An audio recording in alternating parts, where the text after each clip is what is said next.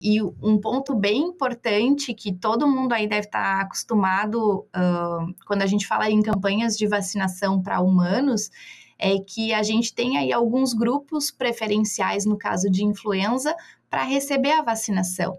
E um trabalho que vem sendo feito muito forte, a gente espera que em breve é, mudem algumas coisas, é a inclusão